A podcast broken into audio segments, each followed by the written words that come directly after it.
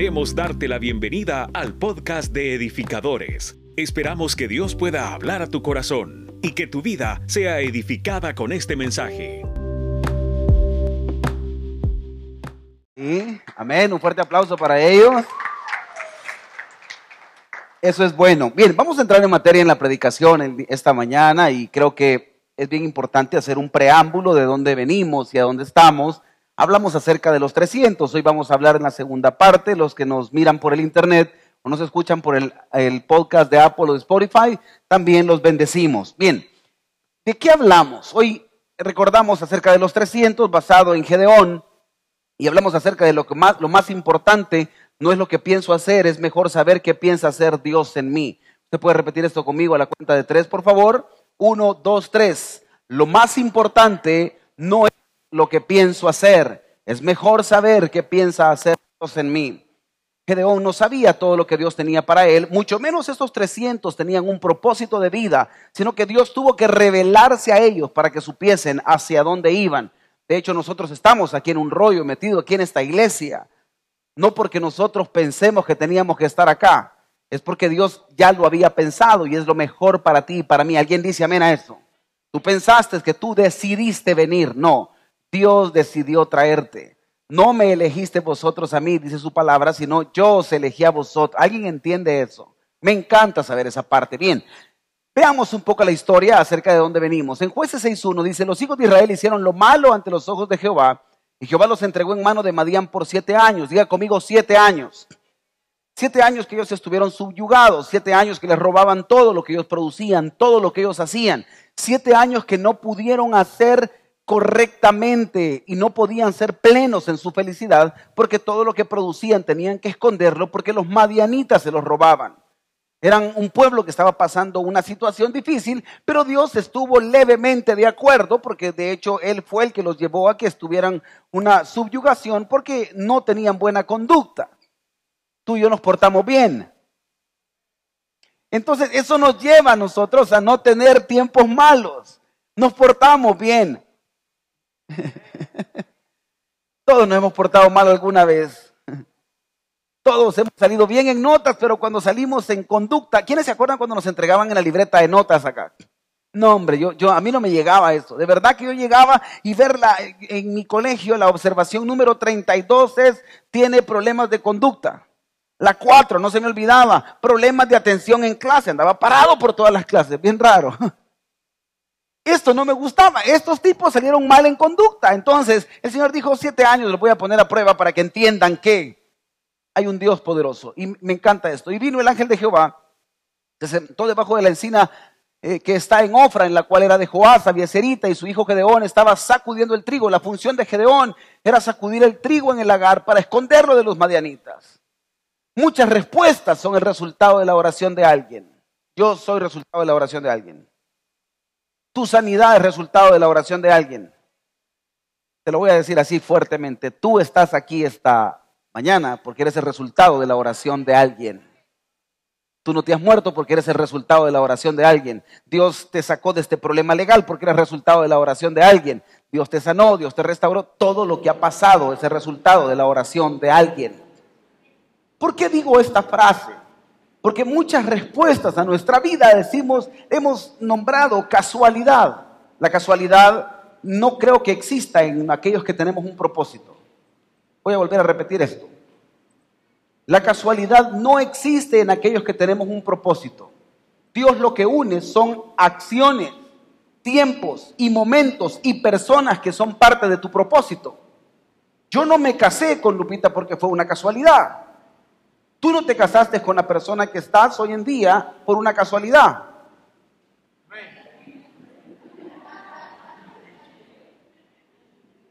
Pasó de, casualidad me lo encontré y Dios une propósitos.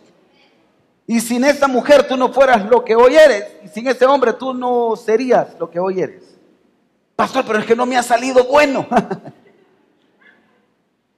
Espérese, es parte del proceso. Llegará un momento que le va a salir bueno como que es mango, ¿no? Pero nadie, nadie llega a ser lo que es si no pasa un proceso. Vuelvo a repetir esto.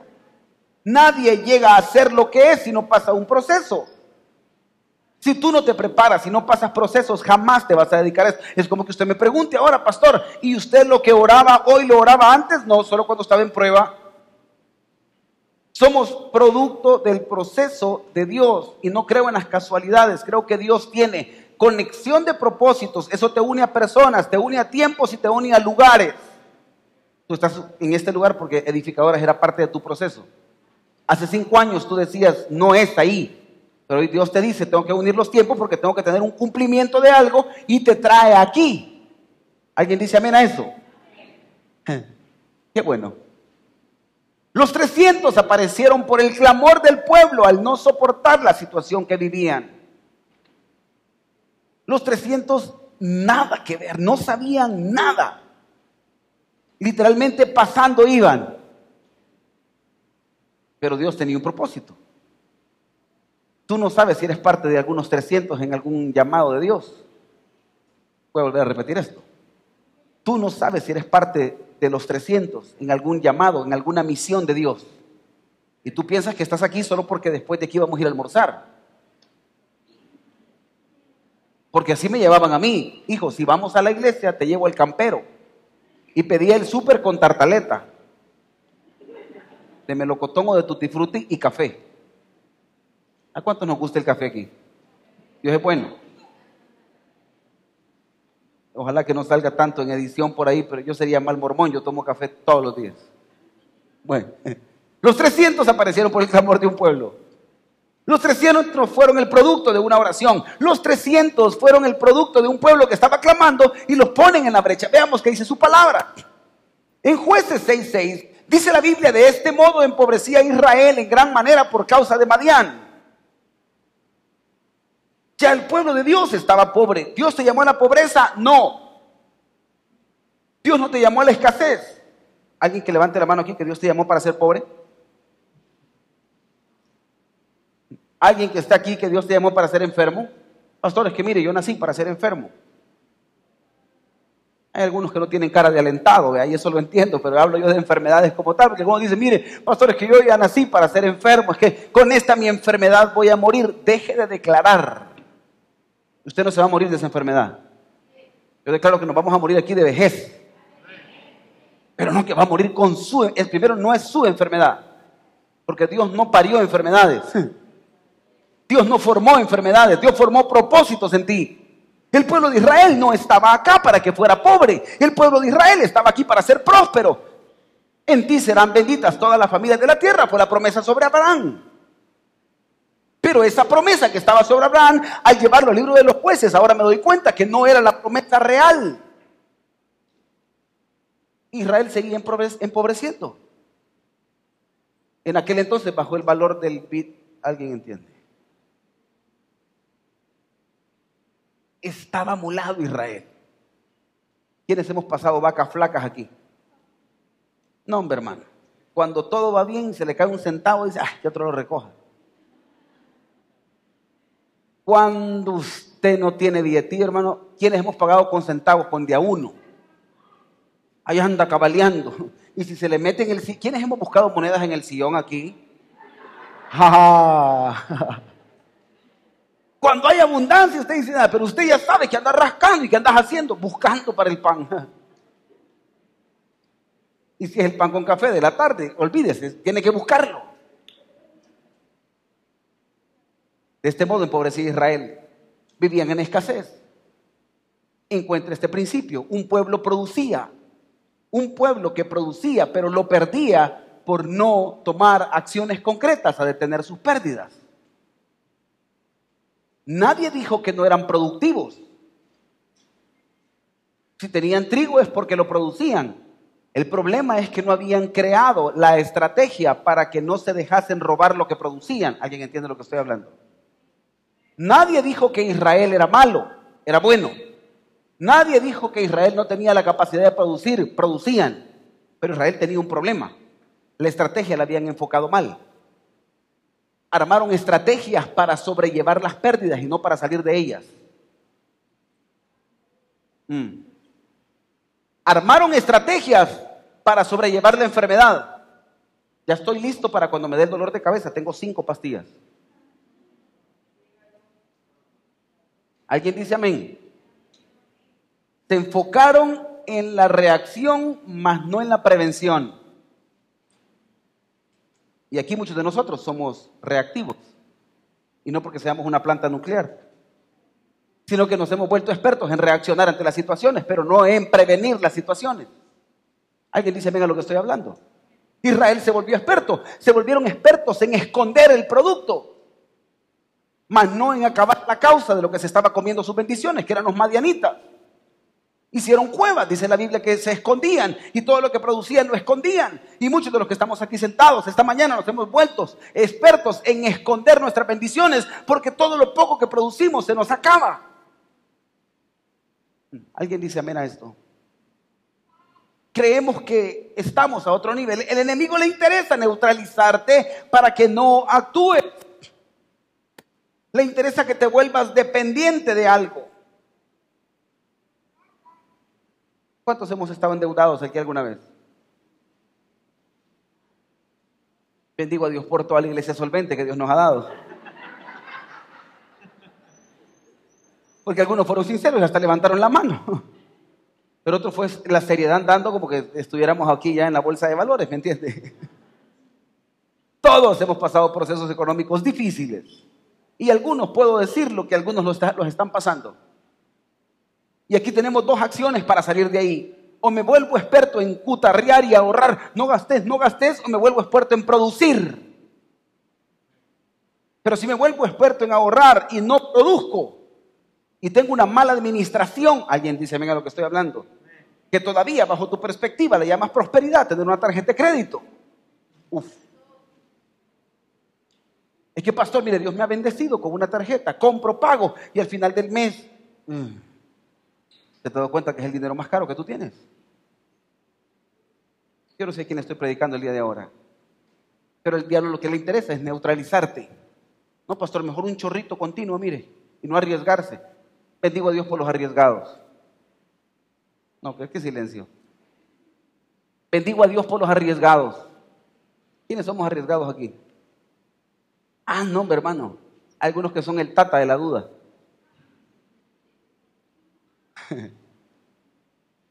Mire, a mí me encanta eh, escuchar a los que tienen dudas.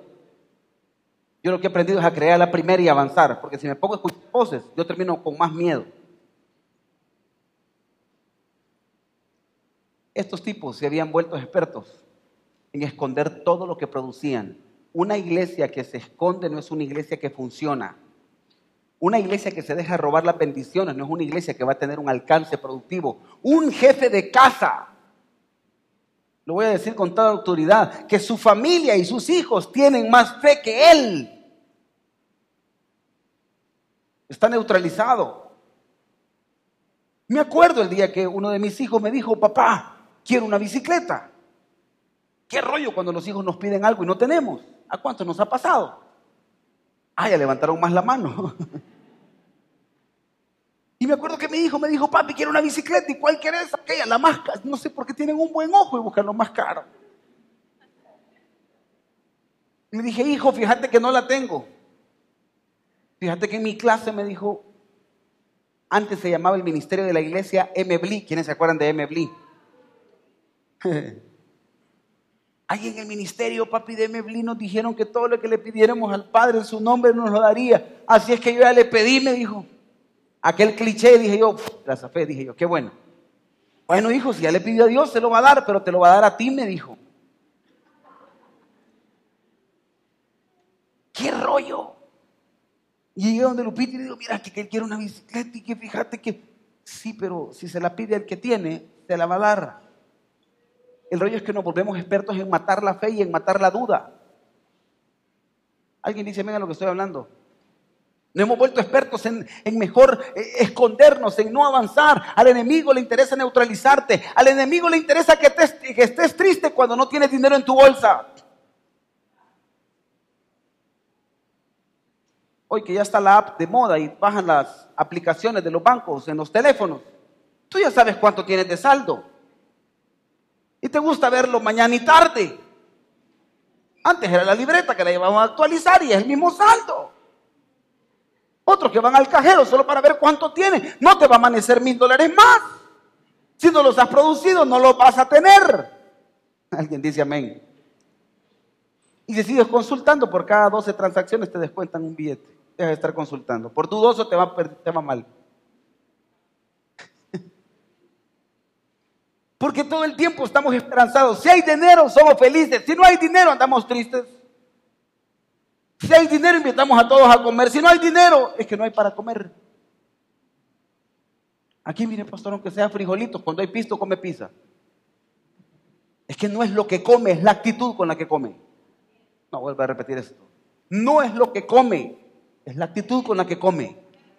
Los frijoles son un manjar, hermano. ¿No? Salcochaditos. Dos tortillas tostadas. Crema pura. Quesito así polvoro. Alguien dice, amiga, lo que estoy hablando. Y si los frijoles llevan pito, mucho que mejor. La nueva generación ahorita se quedó pensando, ¿y cómo pitan? es una cosa de Dios, hermano, cuando usted agarra los pitos aquí, mire. No es lo que comes, es la actitud con la que come. Mm, Dios es bueno. Verso 7, y cuando los hijos de Israel clamaron a Jehová, el pueblo de Israel entendió que ya no tenían que estar bajo esta, este, este, yugo que tenían. Entonces yo entiendo un principio, la oración siempre provocará algo en lo sobrenatural, con consecuencias en lo natural. No deje de orar. No deje de pedirle a Dios, siga clamándole a Dios. Pastor, llevo un año orando por lo mismo. Qué bueno, cada vez estás más cerca de recibirlo. Deje de cansarse, siga clamando. Dios abre puertas, siga clamando. Todos, dije al inicio del mensaje, somos el resultado de la oración de alguien. Tus bendiciones tuvieron que haber sido clamadas y pedidas alguna vez. Lo que pasa es que tú le dices como un cliché. Dios le bendiga, hermano. Le está diciendo, Dios te dé todo lo que te ha prometido. Yo prefiero que me digan un Dios te bendiga a un qué ondas. Y le preguntan, ¿y qué onda? Aquí. Yo prefiero que me digan bendiciones, las la recibo. Cada vez que usted se levanta, sus hijos son bendecidos, bendígalos. Hay bendiciones que sobre sus hijos van a alcanzar. A mí me da cierta molestia cuando gente actúa negativamente.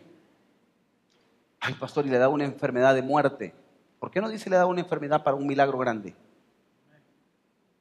Porque todos caminamos con la muerte en la boca. Pastor, y casi me muero. ¿Por qué no dice, pastor, y en el momento más difícil Dios me sanó? Porque entre más negativa es la noticia, más se mercadea. Alguien dice amén. Dios es su sanador. No, usted no me entendió. Dios es su sanador. Dios es su proveedor. Y la oración que usted hace todas las mañanas, todas las tardes, provocará algo en lo sobrenatural que tendrá una consecuencia positiva en lo natural. Si usted ora por comida, aunque no lo tenga, va a provocar que haya comida y en abundancia. Si usted no tiene trabajo, va a provocar algo en lo sobrenatural y habrán consecuencias de respuesta en lo natural. Lo va a visualizar, lo va a ver, lo va a palpar. Hay mucha gente que no le gusta orar. Yo era uno de esos. ¿A cuántos no nos gustaba orar antes? Digamos que fue antes. Ay, pastores, que orar. La oración, yo no le puedo explicar el poder que tiene la oración. La oración es comunicarme con Él y pedirle a Él y Él provoca algo. Diga conmigo, Él provoca algo.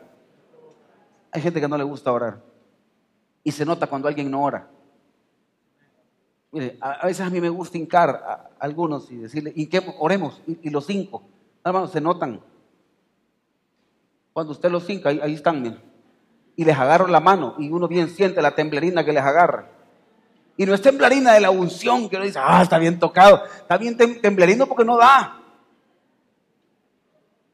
Y esto no me lo han contado. Este era mi papá conmigo. Me hincaba y yo me hincaba aquí, mire, de lado. Ya terminaba aquí de lado, yo no aguantaba y temblaba. Me ponía, bajaba acá, ponía el rostro al piso. Pero no era por devoción, era porque no aguantaba. Porque no somos dados a la oración. Alguien dice amén a lo que estoy hablando.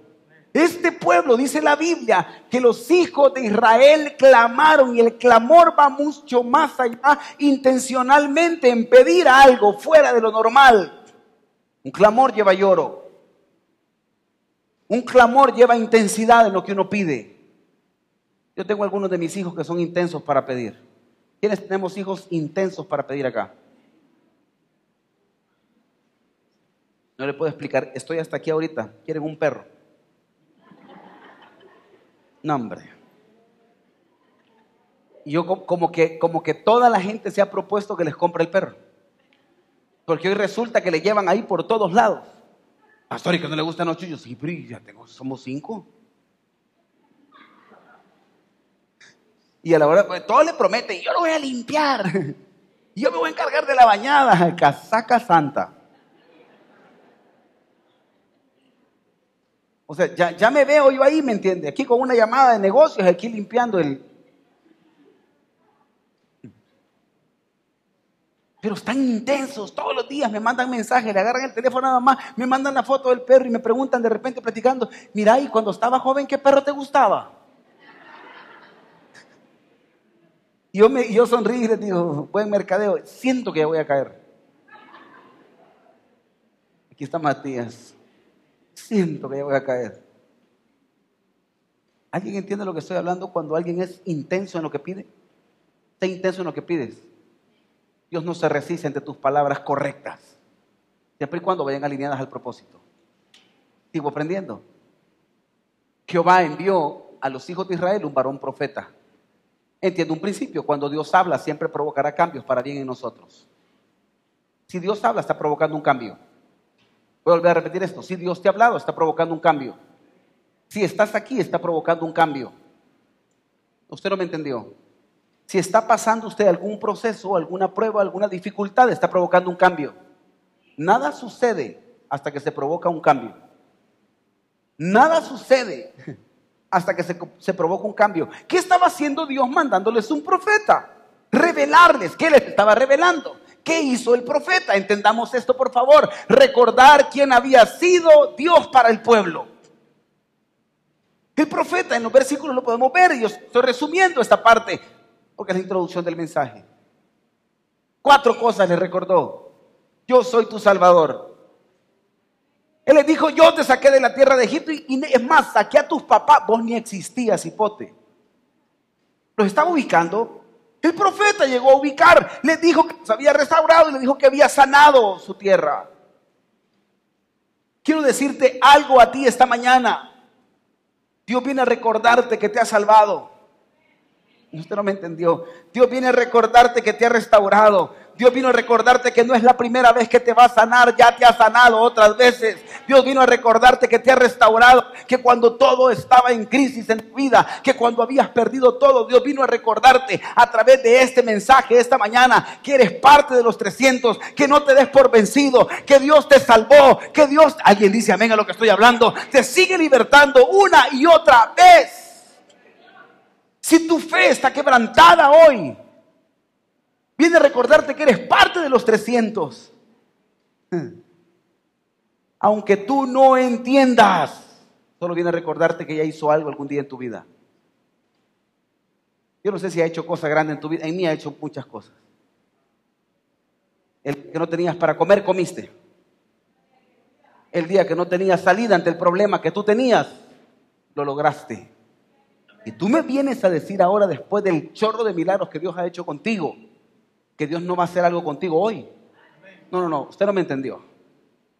Si sigues poniendo en tela de juicio, ¿será que Dios me va a ayudar en esta? Te va a ayudar, ya lo hizo una vez, lo hará otra vez. Si ya lo hizo en el pasado, lo volverá a hacer hoy. Alguien dice, a ver a eso, me encanta. Pastor, me está yendo mal en el negocio. Si empezaste mal alguna vez y te llevó hasta arriba y las cosas se vinieron levemente abajo, es momentáneo. Lo hará otra vez. Si estás afligido, te sacará de ahí. Yo no le puedo explicar lo que este pueblo debe haber sentido. Les mandó solo a un mensajero para recordarles quién es Dios. Dios te vuelve a recordar el día de ahora quién es Dios, el que sana, el que liberta, el que cambia los tiempos, el que hace obra grande. ¿Alguien entiende esto? No te des por vencido, que tu fe no flaquee. Si Él ha dicho que te va a sanar, te va a sanar. Si Él ha dicho que te va a prosperar, te va a prosperar. Si Él ha dicho que va a cambiar todo el rumbo de tu futuro, lo va a hacer. No es casualidad que estés aquí el día de ahora. Dios te ha prometido algo, lo va a cumplir, iglesia amada. Me encanta esto. Muchas veces olvidamos en medio de los procesos quién es nuestro Dios y todo lo que ha hecho en nosotros. Por supuesto que en aflicción olvidamos fácilmente. Yo he olvidado. Buscamos primero el conecte. Espérame, le voy a hablar a un michero. Y gloria a Dios porque le hables a un amigo para contarle, pero tu amigo no va a poder hacer lo que Dios sí puede hacer. Y bendigo a Dios por los amigos que alivian tu dolor momentáneamente. Pero lo que Dios puede hacer fue lo que hizo con la samaritana. Qué bueno que tú me puedas dar agua, pero de la que yo te puedo dar, le dijo el Señor a la samaritana nunca más volverás a tener sed. Lo que Dios puede hacer por ti es más grande que un conecte. Lo que Dios puede hacer por ti es más grande que un crédito. Lo que Dios puede hacer por ti es más grande. Alguien entiende lo que estoy predicando. Más grande que un medicamento. Lo que Dios puede hacer por ti. Dura en el tiempo. Y me encanta. Quienes no queremos una bendición perdurable. Si lo tienes a Dios, lo tienes todo y lo tienes para siempre. Amén a eso. Hablemos de los 300. Ahora sí, ya pasó la introducción del mensaje. La depuración fue el método que Dios usó para escoger a los 300. Quiero explicar algo tan cierto. No todos van a llegar al mismo lugar. Y no es que Dios haga excepción de personas, pero todos tenemos misiones que cumplir. Unos nacieron para cierta etapa del proceso, otros nacieron para otra etapa del proceso y otros nacieron para llegar al final del proceso. Voy a volver a repetir esto. Unos nacieron para iniciar el proceso. Otros llegarán hasta la mitad del proceso.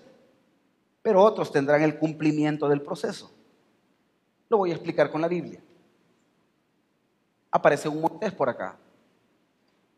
Liberta a un pueblo. Se acompaña de un amigo llamado Josué. Pero a Josué lo deja a la mitad del camino el día que fue la revelación.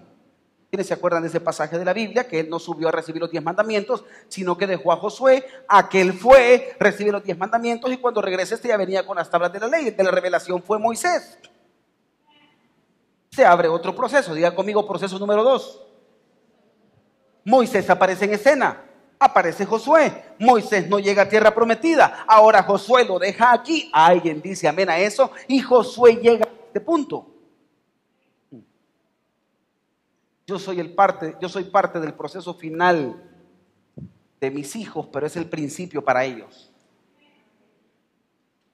¿Usted entendió esto que acabo de decir? Yo soy el final de mi proceso, pero soy el principio del proceso de mis hijos. Yo no voy a llegar hasta donde ellos van a llegar. Pero yo voy a provocar algo en la generación que viene. ¿Usted me entiende lo que estoy hablando? Mi papá ya llegó al final, pero ese es el preámbulo para el inicio de mi proceso. Mm. A lo mejor yo me quedaré a la mitad, pero mis hijos van a llegar al final. A lo mejor quizás solo lo voy a ver. ¿Usted entiende lo que estoy diciendo? Este punto me encanta porque después de ser depurados, Dios traerá victoria a nuestras vidas a través de la fe. Era necesario depurar. No todos van a llegar al final de todo el proceso. Unos nacieron para iniciar procesos. Y no se sienta mal, cumpla su misión. Diga conmigo, debo de cumplir mi misión. Porque algunos nos sentimos mal, mira, no me tomaron en cuenta. Fuiste parte de un proceso.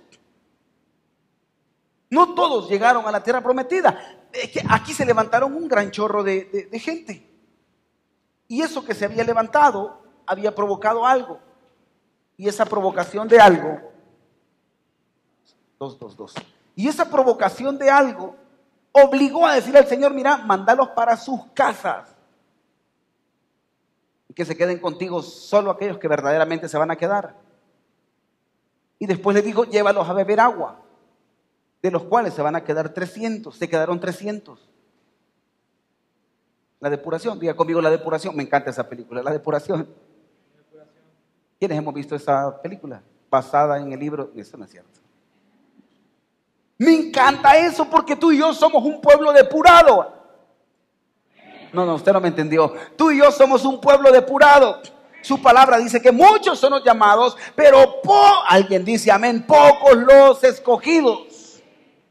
Soy parte, como dice la Biblia, a lo suyo vino, pero los suyos no le recibieron. Viene la depuración, más a todos a los que le recibieron, a los que creen en su nombre. Somos parte de esos 300. ¿Quién dice amén a eso? Me encanta, Dios depura y elige. Este pueblo ya venía depurado. Y la depuración duele, diga conmigo, la depuración duele. ¿Qué cuesta cuando Dios nos pide dejar algo? Me acuerdo cuando yo fumaba. Uf. Aleluya, que si se vino un silencio así, como que hay una atmósfera así. Yo me echaba el cigarrito. ¿Alguien quiere dar testimonio de lo que está diciendo aquí? Y cuando el Señor te empezó a quitar ese cigarrito, es que andabas como león enjaulado. Comprame chicle de menta, dos de canela. Alguien dice, alguien entiende lo que estoy hablando. No, hombre, así como que era momia, se ponía parches por todos lados porque la desesperación era grande. Cuando Dios está depurando, duele. Cuando pide que dejes el traguito, qué silencio. Pastor, pero yo no le hago daño a nadie si solo es un traguito. Si miro hoy en alcohol gel. En spray le ponen el Cuba libre. Alguien dice apenas esto. El Señor te pide que te quite los malos pensamientos de repente.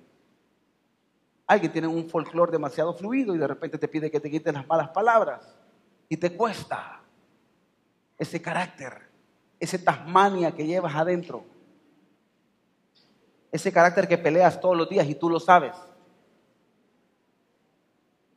Y que ya, ya te dieron una explicación, pero quieres poner más intensa la situación. Gracias, Axel. Ahí déjalo. Aquí me voy con eso.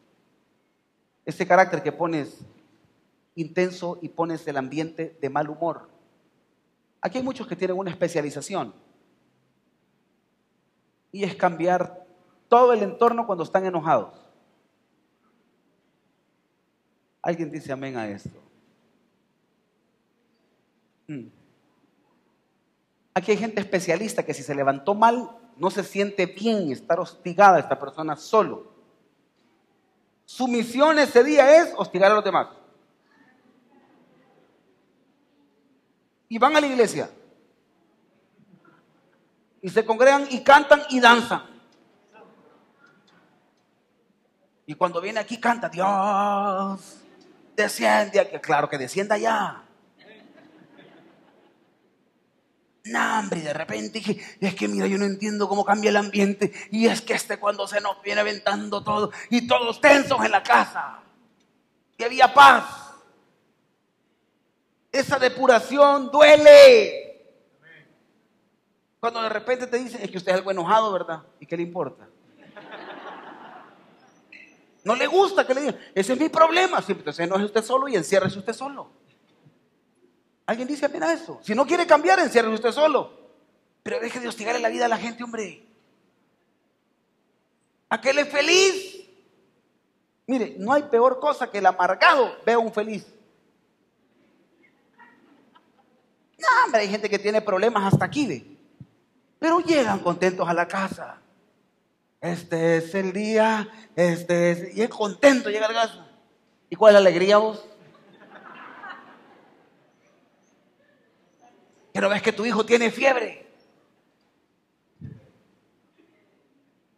Porque este por más que le pase lo que le pase no va a ser feliz, porque la felicidad no es el entorno, su felicidad está en el interior. Necesita ser depurado para poder ser revelada la estrategia que Dios tiene. Mientras no haya depuración, jamás se le revelará lo que Dios tiene para esa persona. Necesitamos ser una iglesia depurada. Nos tiene que quitar ese rollo del mal carácter. Nos tiene que quitar ese rollo de los pecados ocultos. Qué silencio. Sigamos aprendiendo. ¿Quiénes estamos aprendiendo el día de ahora? Jueces 7:8, y habiendo tomado provisiones para el pueblo, sus trompetas, envió a todos los israelitas, cada uno a su tienda, y retuvo a aquellos. Diga conmigo, retuvo. Venite, Axel, ya que estabas de modelo por acá, venite, venite, venite, venite, venite. Véngase, canales. Con canales nos hemos hecho compañeros de milicia en las caminadas. Tú te tenés que ir. Vamos a hacerte caso que los dos se van pero a ti te voy a retener. Esto es así. Señores, terminó todo. Pero yo tengo que retener. Y retener en el original significa provocar a que se quede. ¿Usted me entiende lo que estoy hablando? La orden que el Señor le dio, no te vayas, pues necesito que retengas a estos 300 hombres. Porque al Señor le encanta retener, pero no los retuvo solos. Los retuvo con provisiones y con Alguien dice amén a lo que estoy predicando. El que se tiene que ir, se tiene que ir. Pero no dejes ir a aquellos que Dios ha elegido.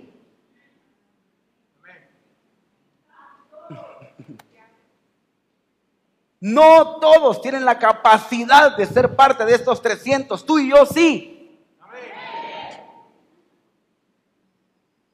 No le puedo explicar cuánto me duele en el corazón cuando un 300 se va. Cuando un 300 cae, no le puedo explicar cómo a Dios le duele. Porque esos 300 somos aquellos que vamos a revolucionar. Alguien dice, venga lo que estoy hablando. Somos aquellos que vamos a lograr cosas grandes. A esos hay que retenerlos. Pastor, ¿y por qué usted siempre sigue creyendo en los mismos? Pastor, ¿y por qué mire si aquel es pecador? Porque es parte de esos 300 que no esté en su mejor momento. No significa que no hay que retenerlo. Reténgalo. Gloria a Dios por los pecadores que son parte de esos 300. Ah, me han volado piedra duro. Mira, que le bien portadito, sí, pero, pero no es parte, este es parte. ¿Y usted cómo sabe que son parte de los 300? Porque Dios lo ha dicho. Y a mí qué me importa, voy a estar cuestionando a Dios. Si estos 300 no se le olvide que Dios los había puesto bajo maldición porque se habían portado mal con Dios. No, usted no me entendió. No se vaya, Pérez. Ya con lo que acabo de decir ahorita se me estaba zafando. Ese fue ejemplo.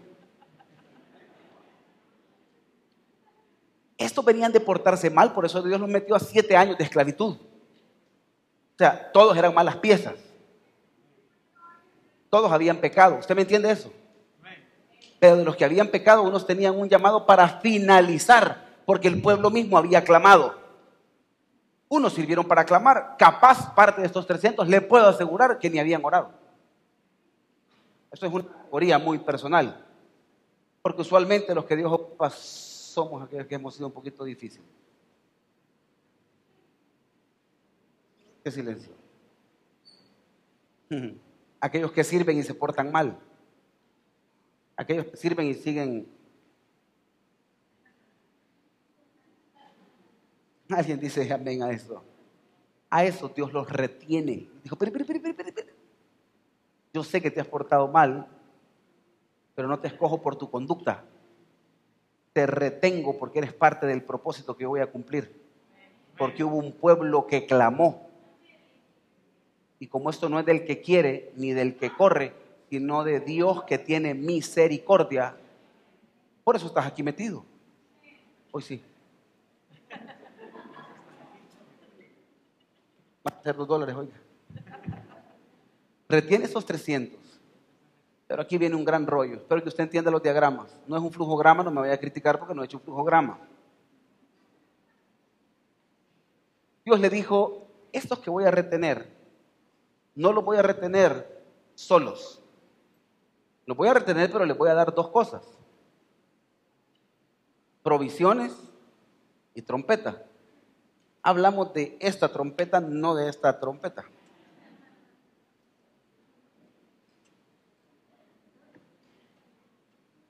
Y esto que retuvo, dice la Biblia, que le dio provisión, porque los iba a enviar. Entonces, ¿qué fue lo que retuvo Dios? Espero que usted me entienda el versículo. y habiendo tomado provisiones, ¿para quién eran las provisiones? O sea que las provisiones eran mucho más porque era para todo el pueblo. Alguien dice, ven a eso, ¿entienden? Ok. Y sus trompetas envió a todos los israelitas, cada uno a su tienda, y retuvo a aquellos 300 hombres. Las provisiones fueron para los que se fueron y fueron para los que se quedaron. Dios no desampara, simple y sencillamente es una misión. Algunos necesitan más provisiones que otros, dependiendo el propósito que tienen. Espero que usted me entienda lo que estoy hablando. No es lo mismo la cantidad de agua si tú vas a caminar una hora, así vas a pasar una semana caminando. ¿Usted me entiende lo que estoy predicando? Tus provisiones van de acuerdo al propósito. Tú te alejas del propósito y tus provisiones se detienen. Mm. Esto es revelado, por favor. Agarre esto, por favor. Pastor, estoy en escasez. No me hables de la escasez, háblame de tu propósito. No, pastor, es que mire, no tengo dinero, no me hables del dinero, háblame de tu propósito. Si tú te enfocas correctamente en el propósito, entonces las provisiones vienen automáticamente. El problema es que tú te enfocas en la consecuencia y no en la causa. Trabaja en tu propósito, entonces eres bendecido. Trabaja en tu propósito, entonces no te hará falta nada. Trabaja en tu propósito, entonces Dios siempre te estará bendiciendo. Te alejas del propósito, se cierra el chorro. ¿Usted entendió lo que acabo de decir? Lógicamente, los que iban para la guerra tenían más provisiones que los que se quedaban en casa. Y era lógico con un galón de combustible no vas a llegar hasta San Miguel ida y vuelta. ¿Cuánto necesita para ir a San Miguel? ¿Hay alguien que vaya a San Miguel seguido por aquí? ¿Cuánto necesita? ¿Cuatro qué? Cuatro galones. Se hace 30, 40 por galón, 160, por ahí más o menos. Quizás más. ¿Cómo está de cara este volado? Y si yo voy aquí al centro comercial San Luis, ¿cuánto necesito, Edwin? Ni un dólar, una pichinguita, ¿verdad? Hasta pie me puedo ir. Ahora, ¿qué quiero decir con esto? Que algunos quieren llegar a la San Luis, pero quieren las bendiciones como que van para San Miguel. No, usted no me entendió. Algunos quieren bendiciones más grandes, pero no activan su propósito. Le bajan al propósito, pero quieren bendiciones como que su propósito fuera grande. Y Dios dice, ¿cómo te voy a dar provisiones si no quieres cumplir tu propósito? Segunda revelación. Necesito que tengas trompetas. Porque con las trompetas vamos a adorar, con las trompetas vamos a anunciar victoria. Significa que si yo anuncio victoria, yo estoy diciendo en fe que hay un Dios que es mi estandarte, que hay un Dios que viene aquí a pelear por... Alguien dice, venga lo que estoy hablando. Esto es en fe. Quiere decir que yo necesito un propósito para que haya provisión, trompetas para que haya adoración. Si hay provisión, yo adoro. Pero si hay propósito, también adoro. No, usted, usted entendió este diagramita sencillo. Este tipo cuando retiene al pueblo le estaba dando todo. Sigamos aprendiendo. Verso 9, aconteció que aquella noche Jehová le dijo, levántate y desciende al campamento porque yo lo he entregado en tus manos. Gedeón. Gedeón se despierta esa noche. ¿A cuántos nos cae mal que nos despierten? Ya conmigo, Jehová despierta. ¿Qué tal si el Gedeón le hubiera dicho, espérate Señor, y que no me puedes hablar mejor a las 8 de la mañana que ya me levanto? Porque algunos aquí son la tata, el tata del sueño. Ah, no, usted lo levanta ahora a la medianoche y es como, eso no es de Dios. Si Dios escucha en la mañana, como escucha en la noche. De noche lo levantó. Y, y pastor, ¿cómo sabe que estaba acostado? ¿Por qué le dijo levantate? Ay Dios, que le voy a tocar el horario al Aragán. Qué silencio. Cuando te sacan de tu zona cómoda, a eso voy. Cuando te pide cosas fuera de lo que tú estás acostumbrado a hacer. Hey, pastor, es que este muñeco debe dormir ocho horas. Eh, es que si vas a una misión importante, olvídate de las ocho horas. Qué silencio. Le dijo, levántate y desciende. Ese desciende me encanta a mí porque lo estaba ubicando. Tu puesto de batalla no es estando aquí dormido. Dios lo estaba formando en estrategia Gedeón. Si tú piensas que acostado vas a lograr ganar victorias, te equivocaste. Si bien es cierto que Dios va a pelear por ti, pero necesita ver tu actitud correcta. Dios respalda personas, pero forma personas que todavía no tienen la actitud correcta. Qué silencio. Sigo avanzando. Necesitamos mantener enfoque. A veces hemos estado en el club de los desenfocados acá. Yo no sé, ¿quiénes tuvimos problemas de atención cuando estuvimos en el colegio? Uno, dos, tres. Todos los demás, cuatro. Todos los demás fueron bien enfocados. Mire qué chulada de iglesia la que tengo. No, hombre, si una mosca pasaba, yo me paraba.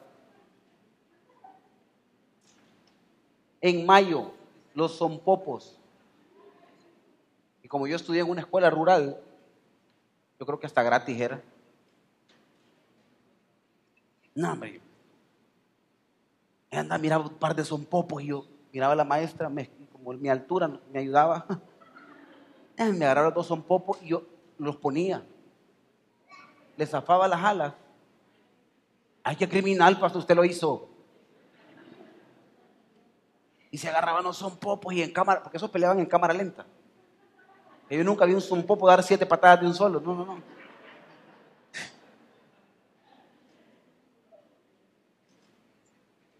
yo tenía un problema de atención.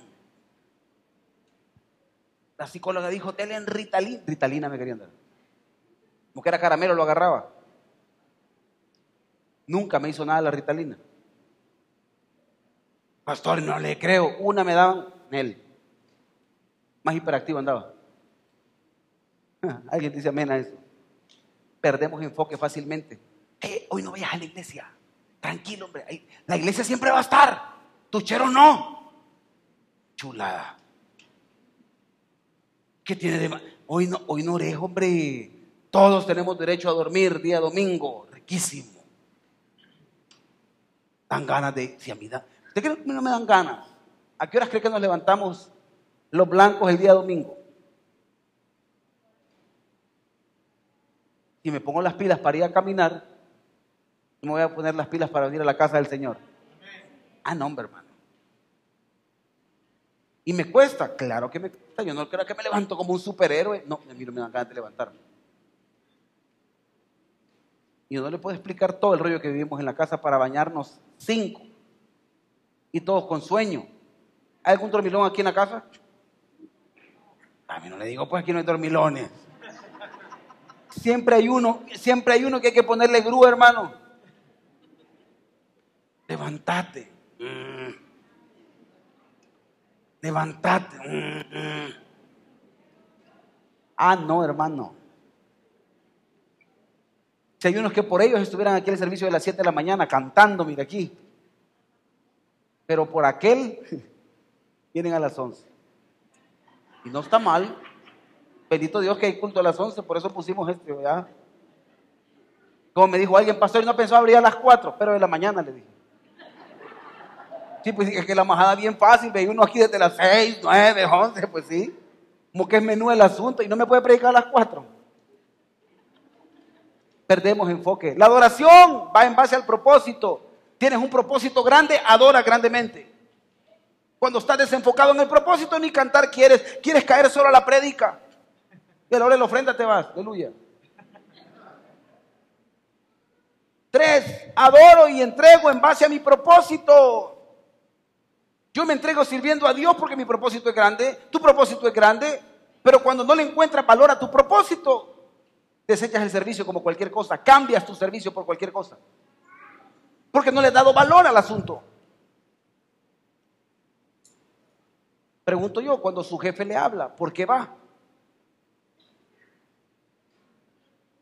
Te llama el dueño de la compañía. Me llama don fulano. Oh, bien contento. Hola, jefe. Y cuando tus hijos te están llamando, espérese, hombre. Porque le has dado valor económico. Mm. Y no le has dado valor a tu propósito. Al trabajo no llegas tarde. A la iglesia sí. Porque le has dado valor a lo tuyo y no al propósito. Tres, cuatro. Lo que te da no es tuyo, es para cumplir tu propósito. Voy a volver a repetir esto. Lo que te da no es tuyo, es para cumplir tu propósito. Hay bendiciones que han llegado a mis manos y yo me siento tan contento cuando llegan a mis manos y de repente Dios me dice, hey, no es para vos todo. Dale que aquel no tiene trabajo. Señor, yo quería comprarme. Dale. Pero mira que, dale. No, hombre, si pasa aquí, la veo pasar. Agarra un poquito. Ya la veo pasar. Lo que Dios te da, no todo es tuyo. Mm. Ahí no hay amenes. Te dijera que el Señor te manda a Europa y capaz saltan algunos y levantan aquí. Lo que Dios te da a veces no es para ti, es para tu familia. A veces Dios te da para tus papás. Ay, papá ya está viejito, no creo que ocupe tanto. ¡Ocupa! Y algunos como que hacen la categoría, como que usted fuera el, asesor de créditos y hace el, gurú crediticio. Este, este necesita más, ¿usted qué le importa? Si Dios le dijo, déselo, déselo. No, hombre, si me ha tocado a mí. Un día esto me llegó una bendición a mis manos y me dijo el Señor, todo para allá. Pero Señor, todo para allá. Dios es bastante todo. Ahí llegué bien contento. Ay, hermano, qué linda. Si supiera que no quería dárselo. Yo lo entrego y me zafo rápido. Capaz me lo llevo de regreso. Vive Dios, lo que digo. Cuestas desprendernos. Pero quiero decirte algo. Cuando a medida tú conoces tu propósito, no te va a ser difícil entregar lo que no te corresponde. Algunos solo somos instrumentos de Dios para darle a otros. Bendigo a Dios por los que son instrumentos en este lugar para darle a otros porque tienes la capacidad de que te quede un poco a ti y va a bendecir. Alguien dice amén a eso. Ahí le han puesto el nombre de empresario, pero eso no es empresario. Eso significa que Dios le dio a alguien para que tengan otros y te queda un poco a ti. Ese Dios es un modelo bíblico. Pues es 7.2. Y Jehová dijo a Gedeón, el pueblo que está contigo es mucho para que yo entregue a los madianitas en su mano, no sea que alabe Israel contra mí diciendo mi mano me ha salvado. Estaba ubicando al pueblo y le estaba diciendo a Gedeón, no se te olvide que lo que yo voy a hacer contigo te tiene que mantener ubicado. Porque algunos nos sentimos fuertes. Y si supieras que con un poquito el Señor puede cambiarte esa fuerza. Verso 9, aconteció que aquella noche Jehová le dijo, levántate y desciende del campamento porque yo los he entregado en tu mano. Lo levantó. Llamar a la cabeza de los 300 al campamento era clave para ver el tamaño del milagro. Cuando tú miras un problema, lo que estás viendo es el milagro que Dios va a hacer en tu casa. Si Dios te levanta y, ya viste todo lo que se nos vino en sí, y ya viste con los intereses cuántos hay, y ya viste. Sí, pero no te lo está diciendo para que te abatas. Te está diciendo que lo grande que va a ser ese milagro. Y se llevó a la cabeza de este fulano por lo siguiente, quiero que entienda esto. Y si tienes temor, le dijo de descender, baja tú con fura, tu criado, al campamento. Me encanta esto. Él sabe que tendrás temor en alguna parte del proceso a medida sea el milagro más grande, los temores serán más grandes, porque los riesgos serán más grandes. Y aquí esta mañana nos han acompañado muchos hermanos edificadores que son los papás espirituales del miedo. Y todo es miedo, a mí me da miedo. No, pastor, no, eso, eso no, eso no. No lo diga. Cruz. Hay gente que de verdad que solo son dudas, hermano. Y como Dios ya sabía que este Gedeón era el papá del miedo y de la duda, porque le pidió confirmación de confirmación, le pidió tres confirmaciones. Y si eres tú, ¿por qué no? Todo el, rocío cae alrededor de, un vellón que voy a poner. Y el otro fue, y si el vellón, y si eres tú. No, hombre, si le empezó a pedir un montón de señales. Y el Señor estaba complaciendo porque como era el papá de la duda, si Dios te prometió, lo va a cumplir. Deja de estar preguntando y preguntando y preguntando y preguntando. Hay gente por eso anda consultando profetas y profetas y profetas. Si Dios ya te habló, ya te lo dijo, hay que cumplirlo. Hay que recibirlo. Te invita a tener un soporte emocional para tomar decisiones. Quiero explicar esto. Dios siempre ocupa los métodos necesarios para que entiendas su voz. Y si un amigo en el Señor correcto va a ser la voz correcta para que tú te mantengas enfocado, bienvenido sea. Dije el amigo correcto. Pero si vas a buscar a otro que tiene más dudas que tú, vas a salir más perdido. Es que mire, él me dice que me espere. ¿Se imagina usted este tipo le hubiera dicho esperarte? Y el Señor le dijo, mira, como yo ya sé que sos lleno de dudas, anda con fura tu criado. Y la Biblia dice que lo llevó, o sea, no se quedó ahí, fura, vamos. Y vea lo que sucede, por favor. Y oirás lo que hablan. 11. Entonces tus manos se esforzarán y descenderás al campamento. Vea esto, por favor, iglesia amada. Conocer tu verdad no debe atemorizarte, debe provocar, esforzar tus manos, porque lo que viene es grande. Que tu problema sea inmenso, no debe provocar más miedo. Salir de tu cama, salir de esa depresión que tenés, salir de ahí porque lo que viene es grande. Si Dios te provocó a ver lo que te, a lo que te vas a afrontar, es porque algo grande viene. ¿Quiénes reciben esta palabra? Verso 12, y los madianitas, los amalecitas y los hijos del oriente estaban tendidos en el valle como langostas en multitud, y sus camellos eran innumerables como la arena que está en la ribera del mar en multitud. Alguien me ayuda con el piano, por favor. ¿Cuál era su verdad? Había una verdad que no podíamos ocultar aquí. Tenían cinco verdades en su contra. Diga conmigo cinco verdades. Vea esto, por favor, iglesia. Era un pueblo numeroso más numeroso que los hijos de Dios. Otra verdad que no podemos ignorar es que siete años los habían subyugado.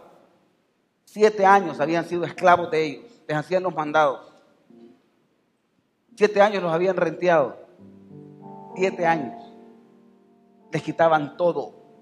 Otra verdad que yo no puedo evitar es que el pueblo de Dios no eran guerreros.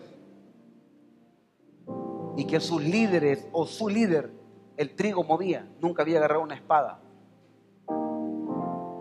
Y jamás Dios le dio un manual de cómo pelear con espada en tres días. Era una verdad que no podíamos ignorar. Otra verdad es que eran miedosos. Tanto así que habían hecho cuevas se escondían cada vez que llegaban los madianitas. Otra verdad que yo no puedo ignorar es que estaban llenos de inseguridad, empezando por la cabeza de ellos ante estas cinco verdades, pueden ser las verdades que hoy por hoy están atacando tu familia y tu vida. Dios te ha prometido algo grande, pero tú lo miras y tú dices, la verdad es que sí, nacimos una familia pobre y seguiremos siendo pobres. La verdad es que vengo de un hogar humilde. La humildad no tiene nada que ver con prosperidad. La verdad es que mi familia no es tan preparada, pastor. Quizás me hubiera estudiar en la U. Entonces vas a ver tu milagro hasta que te gradúes de la U. Esto no es de la U, qué bueno por los que estudiamos. Pero esto no es de U. Eso debe ser el milagro de Dios. Pero hay otras cinco verdades. Son las verdades de Dios. Verdad número uno. Dios lo llamó. Verdad número uno para ti esta mañana, no importando lo que estés pasando, Dios te llamó. ¿Usted entiende lo que estoy predicando? Dios te llamó. Y si Él te llamó, me recuerdo un día que me invitaron a una cena de la alta alcurnia. Y yo entré y me dijo, ¿tiene tarjeta? Yo no sabía que había que llevar la tarjeta. Y le dije, sí, pero la olvidé. Espéreme aquí, me dijo. Yo soy pilas, agarré el WhatsApp y le escribí, le dije, fíjate que estoy afuera, le dije, y la persona que está aquí en la entrada no me deja entrar. Yo era el problema que no había llevado la tarjeta de identificación. Y llegó el, invitado y me dijo, no, vas a creer? Adelante, déjelo pasar. Y él se quedó como, entré. ¿Por qué entré con facilidad? Porque el dueño me había llamado. Porque tú entras con facilidad a pesar de que no tengas un apellido raro, a pesar de que no tengas tanto, a pesar de que pases desapercibido. ¿Sabes por qué pasas así? Porque el rey te mandó a llamar. Porque Dios te llamó. Hay bendiciones que tienen que ver por el llamado de Dios en tu vida. Otra verdad que yo no puedo ignorar es que lo que estaban viviendo era respuesta a una oración. Yo dije que cuando hay una respuesta a la oración, cosas grandes suceden. Una tercera verdad que yo no puedo ignorar es que caminaban bajo un modelo de depuración. Esto significa que los que estaban ahí estaban en un modelo de depuración. Iban santificados y bendecidos. Eran elegidos. Diga conmigo elegidos. Tú y yo somos elegidos esta mañana. Yo soy parte de esos elegidos. Hay una cuarta verdad que yo no puedo ignorar a este nivel los 300 ya estaban bajo formación espiritual. Los 300 ya estaban en medio de un proceso donde entendían cómo vamos a ganar esta batalla. Pero si Dios le habló a Gedeón, entonces tengo que, tengo que creer lo que Dios ha dicho. Ya estaban en un proceso de formación. Ya Dios los estaba mandando ahí. Y la quinta verdad es que Dios ya había confirmado victoria. Cinco verdades que teníamos de parte de Dios si bien es cierto, habían cinco verdades reales en contra, habían cinco verdades también reales a favor. Tú no caminas por la circunstancia real en tu contra, tú caminas por la verdad real a tu favor. Yo creo en esto. Y creo que Dios hará algo grande contigo. Ponte en pie, por favor.